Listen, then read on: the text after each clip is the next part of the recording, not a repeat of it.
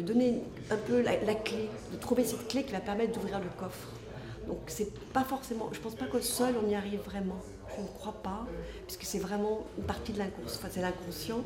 Donc c'est seulement en ayant des révélateurs, des déclencheurs extérieurs qu'on pourra peut-être prendre conscience de voilà, de l'accès à ce coffre.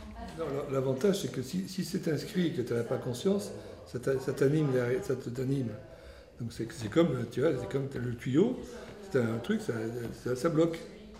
Donc il faut laisser courir l'eau du passé vers le futur. Pour ce moment, tu regardes le passage et tu n'es plus, dans, plus dans, le, dans le processus.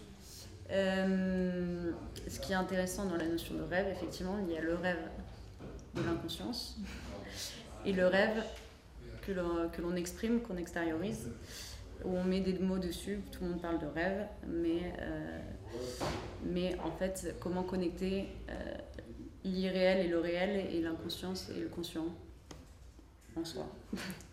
Moi, c'est ça qui est intéressant, je trouve, dans, dans le rêve. le rêve tel qu'on connaît euh, dans l'inconscient, je l'ai perdu. Je j'ai plus, enfin, j'ai plus de rêve, en fait, de, de rêve inconscient ça m'arrive très très très rarement.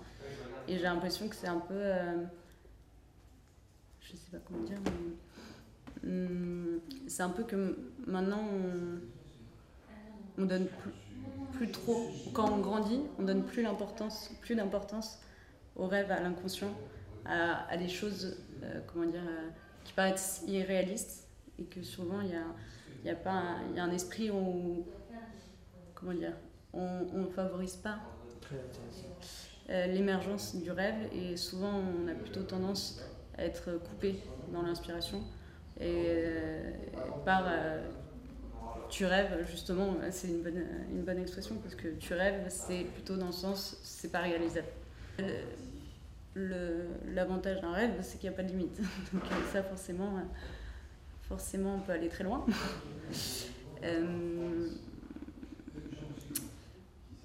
je pense toujours que en visant très haut, euh, on n'atterrit pas trop loin.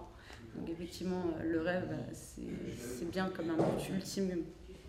C'est une formation à la fois efficace, euh, parce qu'elle est très concrète. On, part sur une méthode simple qui verbalise les souhaits des différents participants, qui permet aux gens de confronter en fait des rêves parfois enfouis sur lesquels on n'a pas forcément de mots véritables et euh, par une méthode simple qui est euh, juste euh, spontanément de mettre à plat toutes ces idées qui nous viennent, on comprend que tout a un sens et qu'on est finalement assez maître de les actionner et qu'une fois qu'on se libère de toutes les appréhensions qu'on peut avoir, c'est assez simple d'y accéder. Quel était le déclic? Qu'est-ce qui vous a donné envie d'entreprendre cette quête du rêve?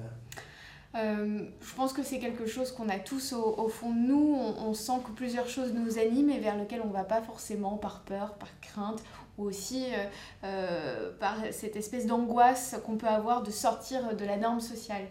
Et au fond, ça nous titille et on est curieux. Et on a des petits appels. Et puis il y a cette méthode qui existe et on se dit bah pourquoi pas. Et euh, d'une manière très, euh, très sincère, je peux vous dire qu'il y a quelque chose de, de, très concret, très incarné, qui nous paraît du coup très accessible dès la première séance.